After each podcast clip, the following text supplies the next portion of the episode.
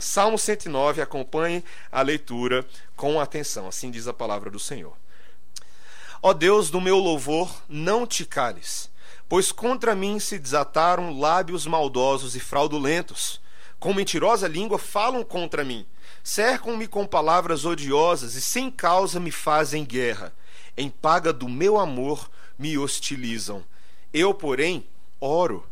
Pagaram-me o bem com o mal, o amor com o ódio suscita contra ele um ímpio, e à sua direita esteja um acusador.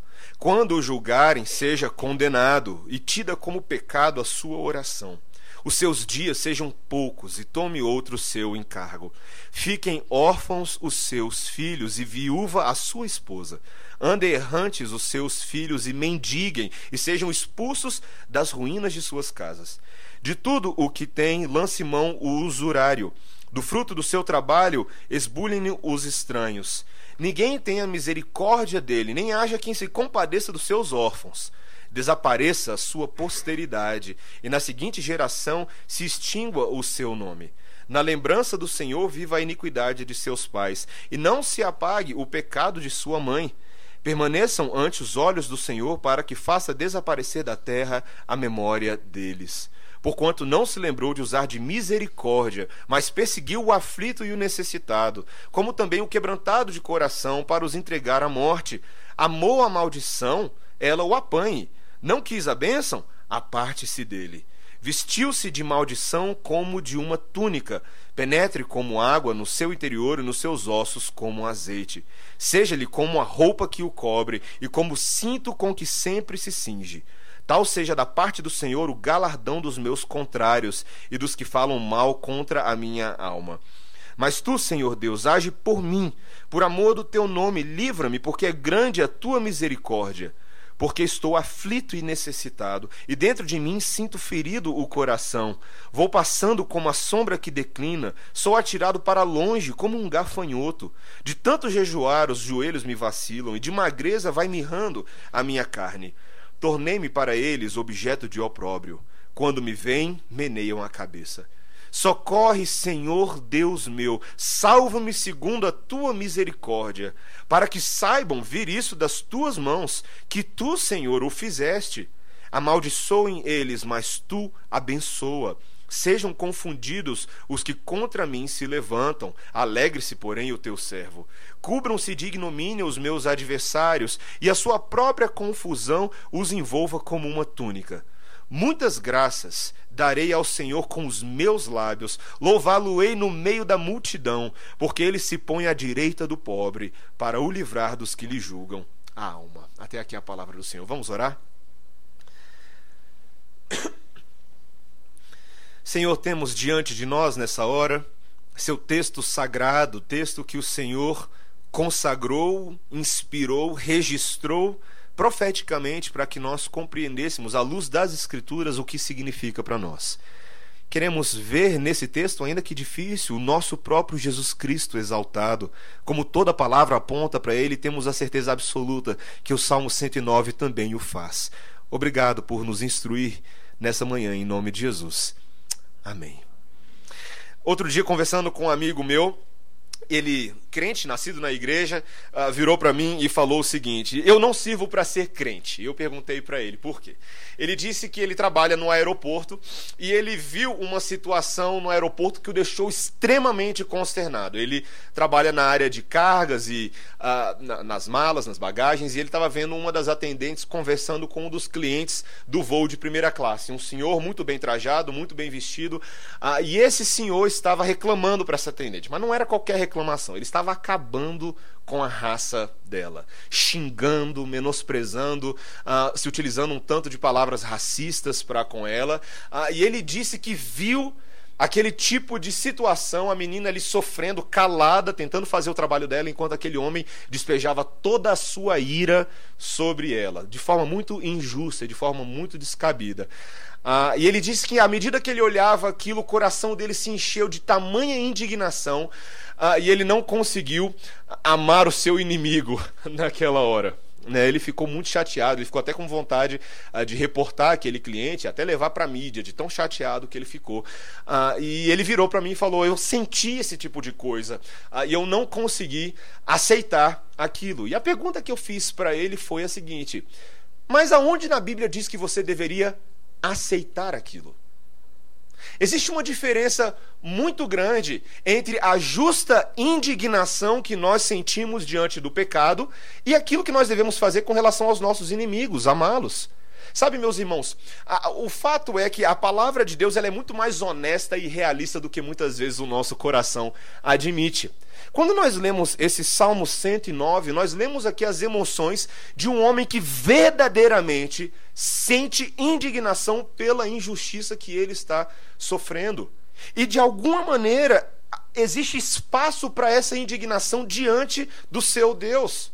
O salmista no Salmo 109 não poupa as palavras para expressar como ele se sente, a turbulência das suas emoções diante da injustiça que está acontecendo na sua própria vida. E nós precisamos entender, meus irmãos, que existe sim um espaço para isso no coração dos crentes.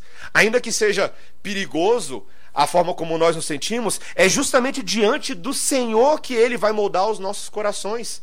É diante dele que nós aprenderemos a lidar com essas emoções e com essas indignações. Meus irmãos, o Salmo 109 é um salmo imprecatório, assim como o Salmo 69 e outros trechos de outros salmos que nós possuímos, eles são tão inspirados por Deus quanto os outros 149 salmos que nós possuímos.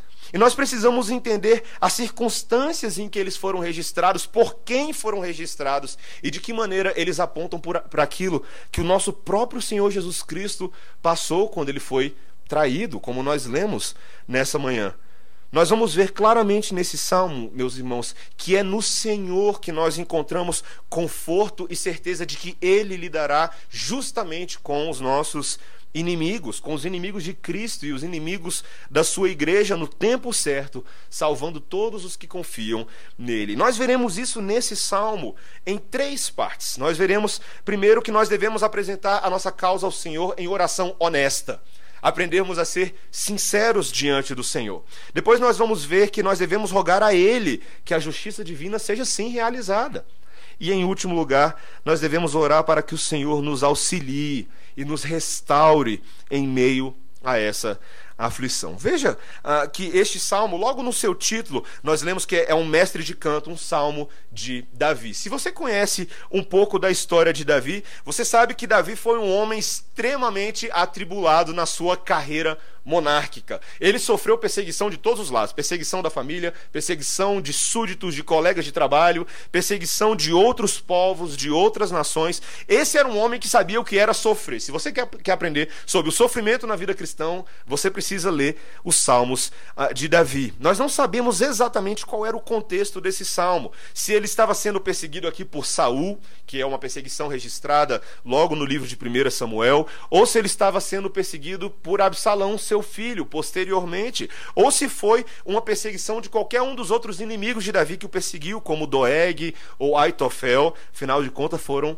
vários, mas fato é que aqui Davi se entrega ao seu Deus em sincera confissão daquilo que ele está passando. Veja como ele começa no versículo 1, quando ele fala: Ó oh Deus do meu louvor, não te cales Davi se dirige ao Deus que ele conhecia, o Deus que era o refúgio da sua alma, que era o centro da sua adoração, o Deus que o havia escolhido para ser rei de Israel e o colocou naquela posição, e ele vira para ele e fala: Deus, não te cales.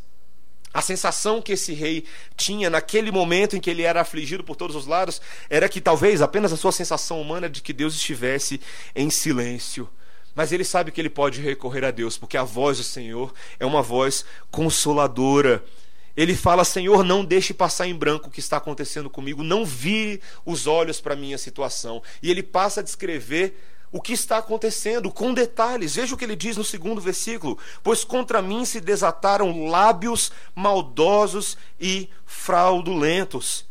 A verdade é que essa queixa que Davi está apresentando agora no tribunal divino, no tribunal do Senhor, onde ele julga todas as causas dos homens, são de línguas caluniosas. Esses mentirosos estavam despejando injúrias sobre Davi, atacando com palavras como cães raivosos, latindo o seu, o seu ódio, mordendo os calcanhares de Davi. E ele começa a falar que não há nenhum motivo para que eles façam isso. Veja o que ele diz. Versículo 3: Cercam-me com palavras odiosas e sem causa me fazem guerra. Fato é que Davi identifica que ele, nesse tribunal divino, não tem culpa nenhuma.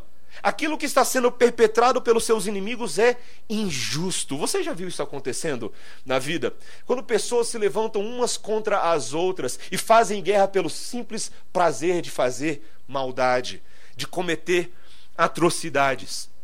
Talvez ao longo uh, da história, uma das histórias mais famosas com as quais os cristãos tiveram que lidar uh, é a história do imperador Nero. Um imperador que, logo no primeiro século da igreja, uh, foi escolhido com seus 17 anos de idade para administrar o império romano. E ele era conhecido pelo seu ódio gratuito pelos cristãos. Nero estabeleceu para si mesmo que os cristãos seriam seus inimigos mais terríveis. Tertuliano, um dos pais da igreja, ah, registra que Nero inventou um instrumento jurídico ah, chamado Institutum Nerunianum. Ah, e ele afirmava nesse instituto que ele declarou simplesmente que o cristianismo era ilegítimo. E ponto. Ele, como cristão, se achava na, como imperador, perdão, se achava na autoridade de afirmar non licet esses cristãos, que significa não é lícito ser cristão. E através de muitas torturas e de falsas testemunhas, Nero ele obtinha provas para acusar os cristãos. Ele colocava diversos deles nas prisões a ponto de elas ficarem lotadas. E o historiador Tácito ah, registrou que a multidão era tão grande, tão grande, ah, que as pessoas se referiam às prisões cheias de cristãos como ali estão os inimigos do gênero humano, porque era assim que Nero se referia eles. Não apenas os cristãos foram trucidados, degolados, crucificados no circo de Nero, que ficou muito famoso, era na região onde fica hoje a Basílica de São Pedro. Ah, mas Nero, no seu sadismo e na sua crueldade, ele estabelecia verdadeiras caçadas nos jardins do imperador. Eu não sei se você já ouviu essa história, mas ele fantasiava os cristãos de animais uh, e encenava as mais escabrosas cenas que copiavam a, a mitologia grega, onde os atores, os cristãos, eram os personagens desses contos sádicos e cósmicos. E eles eram humilhados, eles eram ultrajados de mil maneiras e com um sadismo indescritível. E durante a noite, as pessoas que caminhavam pelas ruas de Roma poderiam ver as piras humanas, os cristãos que eram colocados ali, queimados vivos, ah, cobertos de pez e de resina, para iluminar o caminho do imperador. Talvez você ache que tudo isso é muito trágico, mas, meus irmãos, se nós parar, pararmos para listar todas as perseguições que foram instauradas contra os cristãos ao longo da história, nós veremos claramente que existe uma desavença deste mundo para com os filhos da luz. De que isso é um fato, de que isso tem acontecido em todos os tempos, em todas as circunstâncias. E não se engane, não ache que isso é só um problema da igreja perseguida hoje na África, ou no Marrocos, ou em qualquer um desses países onde são, ah, ou continentes, onde a situação é muito precária. Mas essa perseguição contra a verdade dos cristãos está muito mais próxima de nós do que nós imaginamos são chacoteados, são ridicularizados e são hostilizados nesse tribunal da vida o tempo inteiro. Veja que Davi descreve como ele se sentia nos versos 22 a 25, à luz de tudo isso que estava acontecendo. Veja o que ele diz: porque estou aflito e necessitado, verso 22, e dentro de mim sinto o coração ferido. Vou passando como a sombra que declina, a sua vida estava definhando, meus irmãos, ele estava no limite, completamente em ruínas, cansado, morrendo. A juventude dele foi embora antes do tempo. Ele começa a descrever aqui no verso 23 como ele estava fraco por causa da fome, ele mal conseguia ficar de pé. E você lembra que durante muito tempo da jornada de Davi ele se escondeu em cavernas, comendo mal, tendo dificuldade de confiar nas pessoas que o ajudavam, temendo inimigos a todos os lados, uma verdadeira paranoia, mal conseguia dormir. Seu corpo era uma prateleira de pele e ossos. E ele se tornou, como ele fala aqui no versículo 25, uma piada de mau gosto. Os que o viam balançavam a cabeça, porque ele se tornou objeto de ridículo. Meus irmãos, quando eu falo todas essas coisas para vocês, a grande pergunta que eu faço é a seguinte: aos olhos de Deus, isso é justo? Vamos compreender os sentimentos desse texto à luz da forma como Deus enxerga a relação entre os homens. Será que isso é justo? Certamente não é justo. Mas a posição do servo de Deus, de acordo com o verso 4, é buscar ao Senhor em oração. Quando ele diz: Em paga do meu amor me hostilizam, eu, porém, oro. Se muitas vezes os nossos inimigos devolvem o nosso amor, como era o caso de Davi, que se relacionava com essas pessoas no sentimento de amor, sim. Muitos desses foram seus súditos, alguns foram seus filhos. Saul mesmo manifestou um tipo de amor por Davi, mas a paga do amor de Saul era uma perseguição contínua sobre ele. Meus irmãos, a nossa resposta deve ser uma resposta de oração. Deus não nos criou para que sejamos justiceiros da noite. Ele não nos criou para sermos o Batman, para sairmos por aí fazendo vingança com as nossas próprias mãos. Quem resolve a nossa causa é o Senhor. É Ele que deve ter conhecimento de todas essas coisas. E por isso eu e você devemos sempre, sempre, sempre traduzir a nossa indignação em oração sempre traduzir a nossa indignação em oração. Isso não é muito fácil para a gente. Normalmente não é o que a gente faz. Se alguém fecha a gente, a gente quer fechar ele de volta. Não é verdade? Se alguém pisa no nosso calo, nós queremos meter o dedo no olho dele. Não é a maneira como nós resolvemos, mas veja que o salmista vai encontrar vazão para os seus sentimentos diante do Senhor. Essa é a primeira coisa que nós precisamos aprender, meus irmãos. O Senhor está com os ouvidos sempre prontos para ouvir a nossa confissão honesta para ouvir a nossa oração sincera daquilo que nos aperta, daquilo que nos dói. E veja, nós veremos agora em segundo lugar que o salmista não poupa em expressar como ele está se sentindo. Dos versículos 6 a 20, meus irmãos, nós temos aqui uma descrição dolorosa para nós que somos cristãos.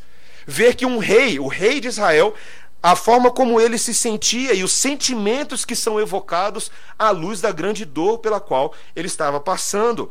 No versículo 6, ele começa a mostrar para a gente que ele se vê de fato diante de um tribunal da vida, mas que ele pede ao Senhor que reverta esse tribunal. Ele fala: Senhor, suscita contra ele, contra esse inimigo dele, um ímpio, e à sua direita esteja um acusador. A palavra aqui acusador é muito interessante porque é o hebraico para Satanás, para inimigo. A palavra Satanás não significa apenas o grande inimigo das nossas almas, mas era uma palavra comum, um substantivo comum que descrevia inimigo. É curioso que Davi percebe que aquilo que está sendo feito com ele é normalmente aquilo que Satanás faz contra os seres humanos.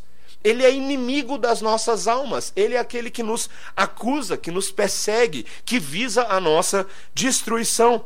E agora Davi pede que nesse tribunal divino que a situação seja revertida, de que Deus agora reverta contra o seu inimigo ah, todas as coisas que estavam acontecendo com ele mesmo. E você precisa compreender isso: que todas as coisas que Davi passa a rogar ao Senhor agora, em forma de maldição, são exatamente as coisas que ele está sofrendo. Ele passa a fazer uma descrição.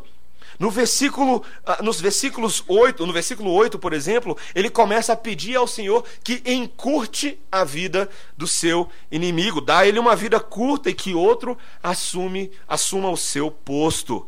Ele fala palavras pesadas, ele fala: Senhor, torna todos os seus filhos órfãos, veste a sua esposa com trajes de viúva. Talvez alguns de vocês ouçam esses versículos e estão pensando assim: nossa, como eu gosto desse salmo. É exatamente assim que eu me sinto quando a maldade nesse mundo aflora sem nenhuma punição. Quando nós vemos a injustiça, muitas vezes é assim que nós nos sentimos.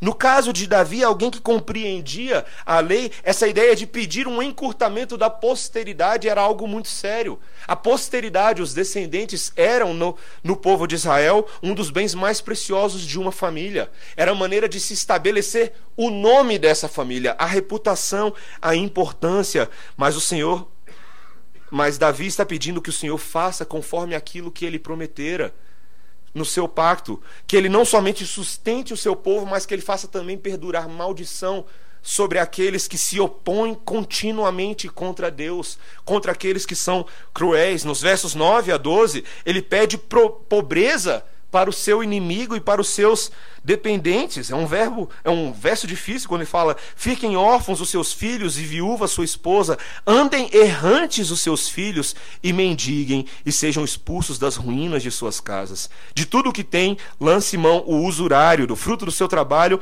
esbulhem-no os estranhos." Ele está falando: "Execute a hipoteca e expulse os estrangeiros como urubus que o devorem." São palavras difíceis. Ele começa a falar que não fique ninguém por perto para ajudar o meu inimigo, ninguém disposto a dar chance aos seus órfãos. Era exatamente isso, meus irmãos, que Davi estava sofrendo. Aqueles em quem ele confiava continuamente traíam a sua confiança. Nós, na semana retrasada, falamos a respeito de Nabal, que foi alguém que impetrou o mal contra Davi por causa da sua ganância. E Davi proclamou maldição sobre ele. Talvez você fique pensando, qual é a autoridade que Davi tem para fazer esse tipo de coisa? Será que eu e Davi somos iguais em todos os sentidos? Nós precisamos entender, meus irmãos, que Davi é o rei de Israel. Que ele é o representante divino e que o povo devia a ele respeito na posição que ele ocupava. Mas aqui o que nós estamos vendo é o povo maltratando o próprio escolhido de Deus. É uma prévia do que nós veremos já já daquilo que aconteceu na vida do Senhor Jesus daquele que veio como rei, daquele que era rei do universo, é rei do universo e sempre será rei do universo, mas foi rejeitado pelos seus. Por isso, Davi pede que Deus derrube a árvore familiar e que ninguém se lembre do nome do seu inimigo, como ele fala no verso 13. Nos versos 14 e 15, ele pede que não haja perdão, mas que, haja, que seja erguido um memorial para o pecado do pai do seu inimigo e de que o nome da mãe também estivesse ali, para que os seus pecados fossem registrados diante do Eterno. Sabe, meus irmãos, a oração de Davi é que nos incomoda pelo detalhamento e realismo das emoções. Normalmente, quando a hostilidade perturba o conforto das nossas vidas, eu e você oramos: Senhor, ajude-me a amar os meus inimigos como o Senhor Jesus Cristo me ensinou. E por favor, lide com os meus inimigos por mim. Talvez essa de fato é a oração que nós devemos fazer, como o Novo Testamento nos ensina. Mas Davi vai um pouco além. O salmista, ele é mais realista, porque ele não apenas pede que Deus lide com seus inimigos, mas que ele lide com os inimigos segundo aquilo que ele estabeleceu na sua própria lei. Se você já gastou um tempo lendo a lei do Senhor, por exemplo, o livro de Deuteronômios, você vai perceber justamente essa relação de proporcionalidade que mantinha a justiça nas relações sociais. Em Deuteronômio 19, por exemplo, existe uma situação muito interessante. A lei diz: se uma uma testemunha falsa, preste atenção, quiser acusar um homem de um crime, os dois envolvidos na questão deverão se apresentar ao Senhor diante dos sacerdotes e dos juízes que estiverem exercendo o cargo naquela ocasião. Os juízes investigarão o caso e, se ficar provado que a testemunha mentiu e deu falso testemunho contra o seu próximo, dêem a punição que ele planejava para o seu irmão. Olha que interessante. Eliminem o mal do meio de vocês. O restante do povo saberá disso e terá medo, e nunca mais se fará uma coisa dessas entre vocês. Não tenham piedade. Exijam vida por vida, olho por olho, dente por dente, mão por mão, pé por pé. Essa era a lei que Davi possuía. A lei de Talião era a lei da reciprocidade. E Deus mantinha isso para que houvesse justiça e temor no coração dos homens para que eles não arriscassem a fazer aquilo que era desagradável a Deus. Queridos, em, outra, em outras palavras, o ponto aqui era o caráter justo do próprio Deus na vida do seu povo. As pessoas deveriam receber aquilo que elas faziam em igual proporção, em igual medida. Sabe, meus irmãos, nós precisamos entender que a sede de justiça nos nossos corações é algo justamente contemplado pelo nosso Deus. Quando uma sociedade permite que os crimes caminhem de forma impune, nós não estamos apenas deixando de honrar uns aos outros, mas deixando de honrar ao próprio Deus.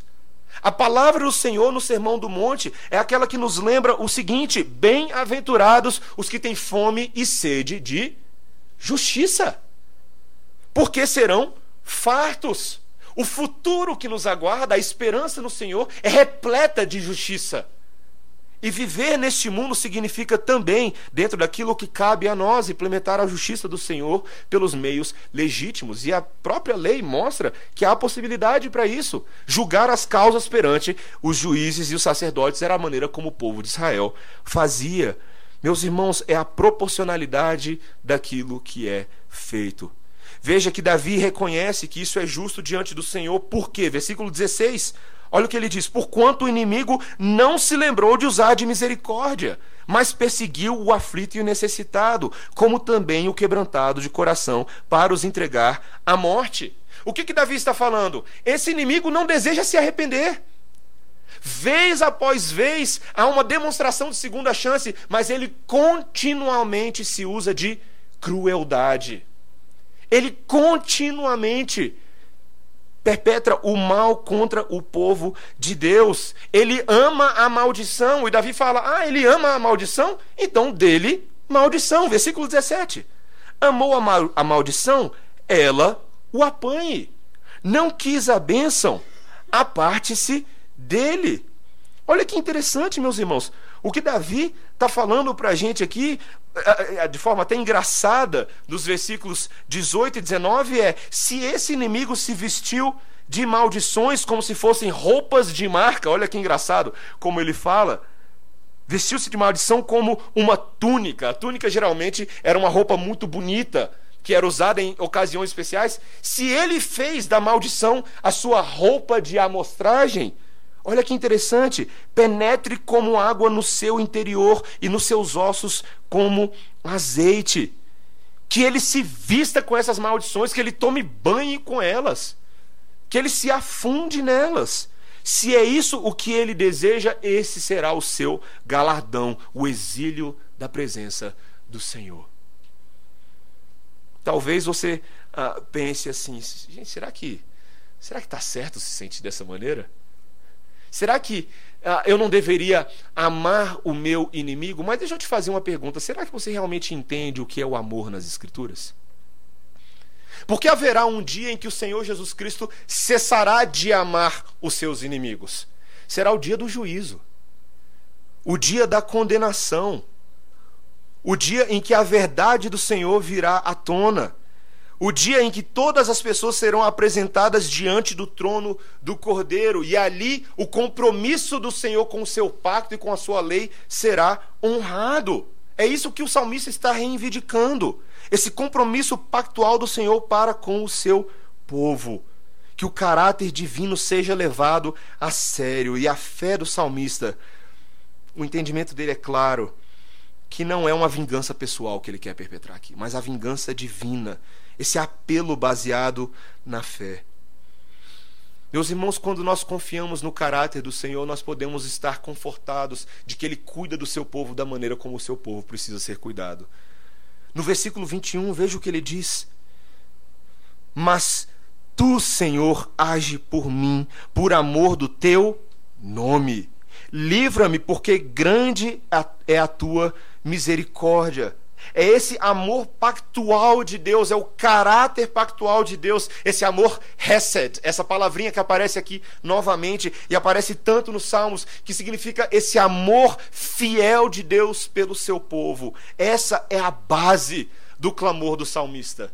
No versículo 26, veja o que ele diz: Socorre, Senhor Deus meu, salva-me segundo a tua misericórdia.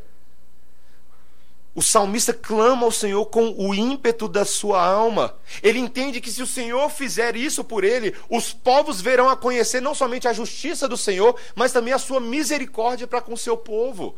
Versículo 27. Para que saibam vir isso das tuas mãos, que tu, Senhor, o fizeste.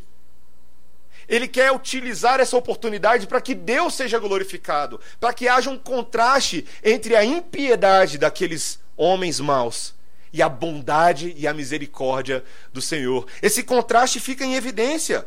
Versículo 28: Amaldiçoem eles, mas tu abençoa. Sejam confundidos os que contra mim se levantam, alegre-se, porém, o teu servo. Queridos, veja como Davi aqui não está dando licença para sair fazendo justiça própria pelas noites de Israel. Por quê? Porque ele entende que essa é uma oportunidade para que o caráter de Deus se manifeste na sua vida e por meio dele. Enquanto essas pessoas amaldiçoam, o Senhor abençoa. E é assim que o povo de Deus faz. Nós entregamos a Deus as nossas causas e vivemos como justos nesse mundo, respondendo o mal com o bem, respondendo a maldição com bênção. É assim que nós fazemos. Nós rogamos ao Senhor que sim seja justo com os nossos inimigos, mas que também os abençoe. Que reverta o coração maldoso deles com o quê? Com demonstração de graça constrangedora. Meus irmãos, é assim que Deus fez conosco, sabia? Como é que Deus nos conquista? Como é que Deus transforma nós que somos inimigos da cruz em amigos de Deus, nos constrangendo pelo seu amor? Queridos, a justiça de Deus se manifestou na cruz do Calvário. Todos os nossos pecados, o fato de que nós éramos os inimigos, nós éramos perdidos, todas essas coisas foram resolvidas plenamente na cruz de Cristo. Em Jesus foram lançadas todas as nossas iniquidades, todas as nossas transgressões, e houve justo pagamento. Mas sabe o que é interessante? Não houve apenas satisfação da ira, houve também um elemento substitutivo. A bênção do Senhor que repousava sobre Jesus foi transferida para nós. Ele nos abençoou, meus irmãos. Ele nos fez povo, a nós que éramos inimigos. Nós podemos dar graças ao Senhor, porque nós seríamos esses traidores e injustos desse texto, mas o Senhor nos restaurou. Veja que o salmista entende isso perfeitamente e ele encerra esses salmos, versículos 30 e 31, com ações de graça. Olha o que, ele fala no versículo 30. Muitas graças darei ao Senhor com os meus lábios, louvá-lo-ei no meio da multidão, porque ele se põe à direita do pobre para o livrar dos que lhe julgam a alma. Davi termina o salmo não é com lamento, meus irmãos mas com ações de graças proferidos junto à congregação dos santos, pelo fato de Deus sempre cuidar do seu povo. O fato de Deus sempre sustentar o seu povo, exaltar os humilhados. Meus irmãos, Paulo, o apóstolo, que foi perseguidor da igreja, ele passou a experimentar isso também. Aquele que havia perseguido impiedosamente o povo de Deus é aquele que posteriormente, em Romanos 8,31, disse: Que diremos à vista dessas coisas?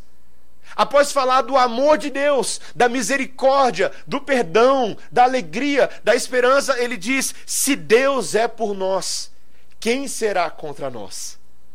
Aquele que não poupou o seu próprio filho, antes por todos nós o entregou, não nos dará porventura com ele todas as coisas. Quem intentará acusação contra os eleitos de Deus? Sabe qual é a resposta? É Deus quem o justifica. Você entende que tendo esse tipo de advogado ao nosso lado, nós não precisamos temer os nossos inimigos? Meus irmãos, o nosso advogado perfeito entendeu de perseguição melhor do que ninguém. Eu e você lemos nessa manhã que o Senhor Jesus Cristo, na iminência da sua crucificação, ele foi traído. Você lembra lá que em Mateus 25 nós começamos a ver um plano sendo tramado? Um plano que envolve Judas, que envolve o Sinédrio, Anás, Caifás, João Alexandre e tantos homens que trabalharam na calada da noite para fazer com que aquele justo fosse colocado numa cruz. O Senhor Jesus Cristo foi vendido por dinheiro.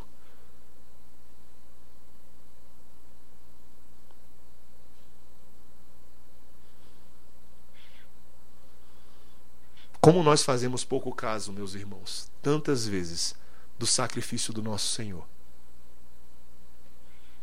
Achamos que o nosso sofrimento nesse mundo é grande demais para a gente aguentar, mas a gente não tem noção exatamente do que o Senhor Jesus Cristo passou da traição que ele sofreu, o fato de que ele sempre amou, ele sempre se entregou, ele sempre se dedicou, ele sempre perdoou e mesmo assim foi traído. Foi traído não apenas por aqueles que abertamente o traíram, mas inclusive por aqueles que diziam que o amavam, como Pedro, que o negou três vezes, ainda dizendo para o Senhor Jesus Cristo que jamais faria isso. Ele foi abandonado por completamente todas as pessoas. Ele morreu sozinho naquela cruz. Mas, queridos, o amor de Deus é tão grande porque, mesmo sofrendo uma, a maior traição que poderia existir no universo, ele ressuscita para dar vida e amar aqueles que o traíram. Queridos, a palavra de Deus ela é tão maravilhosa porque ela não tem apenas o Salmo 109 para gente. Ela tem todo o restante das Escrituras que nos ajudam a balancear os sentimentos do nosso coração para que eu e você não sejamos apenas ira, indignação e sede de justiça, mas que assim como nosso Deus, nós aprendamos também a amar, a glorificar ao Senhor, a entregar a Ele as nossas causas e aprender a responder em louvor e ações de graça, como Davi faz no final desse salmo.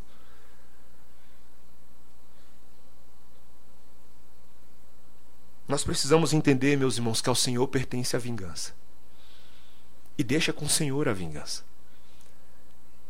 É ele que, de acordo com o livro de Apocalipse, no sexto selo do Cordeiro, afirmou que os reis da terra, os grandes, os comandantes, os ricos, os poderosos, e todo escravo e todo livre, se esconderam na caverna e nos penhascos dos montes, e disseram aos montes: Esconda-nos a nossa face daquele que se assenta no trono e da ira do cordeiro, porque chegou o grande dia da ira deles e quem poderá subsistir?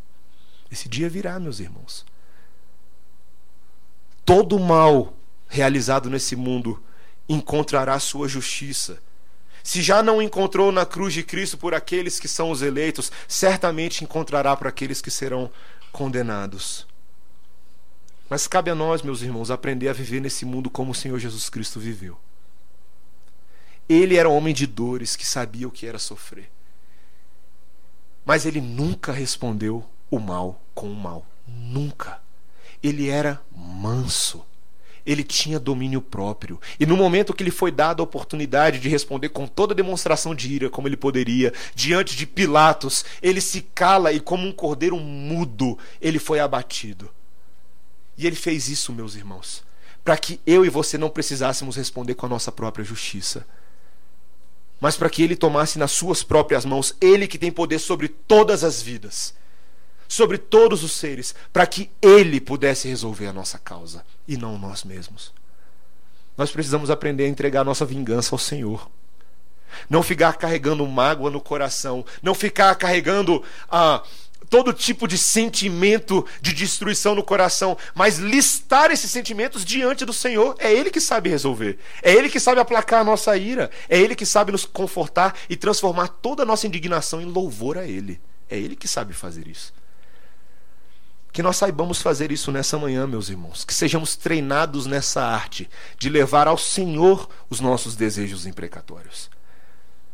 Sabendo que Ele cuida de nós. E que toda maldade será julgada e resolvida no momento certo.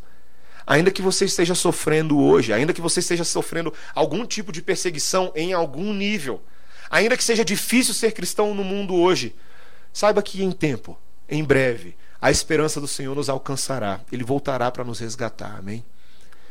E nós teremos essa esperança de termos, de uma vez por toda, todas as lágrimas enxugadas todas as causas não resolvidas perfeitamente resolvidas no tribunal do Senhor, porque Ele cuida de nós.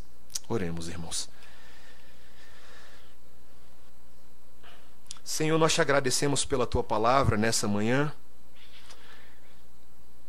porque ela nos lembra que, ainda que nesse mundo haja uma guerra sem causa contra o povo de Deus, que não há motivo legítimo tantas vezes para as acusações que são realizadas de maneira odiosa, com palavras falaciosas, caluniosas, Senhor.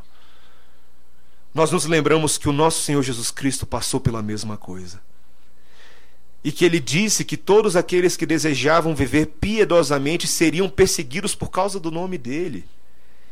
que governantes, que reis se levantariam contra o povo de Deus e que tantas vezes nós seríamos oprimidos. Mas, Senhor, ajuda-nos a entregar ao Senhor os sentimentos do nosso coração.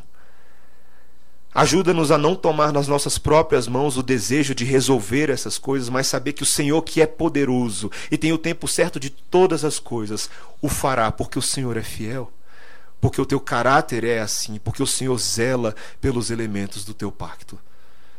Senhor, queremos pedir que o Salmo 109 nos ajude a, a, entender o realismo da maldade nesse mundo, mas acima de tudo, a entender também o realismo do perdão de Deus que cobre multidão de pecados, não somente dos nossos inimigos, mas entendendo que nós mesmos fomos inimigos do Senhor e o somos tantas vezes quando pecamos contra o Senhor.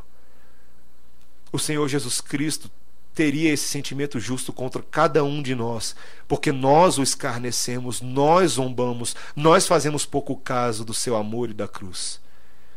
Mas mesmo assim o Senhor nos restaurou e nos perdoou, como o Senhor fez com Pedro, e com Paulo e com tantos outros. Ajuda-nos, Deus, a termos o teu perdão como a base da nossa vivência nesse mundo. Saibamos amar os nossos inimigos como o Senhor nos amou, em nome de Jesus. Amém.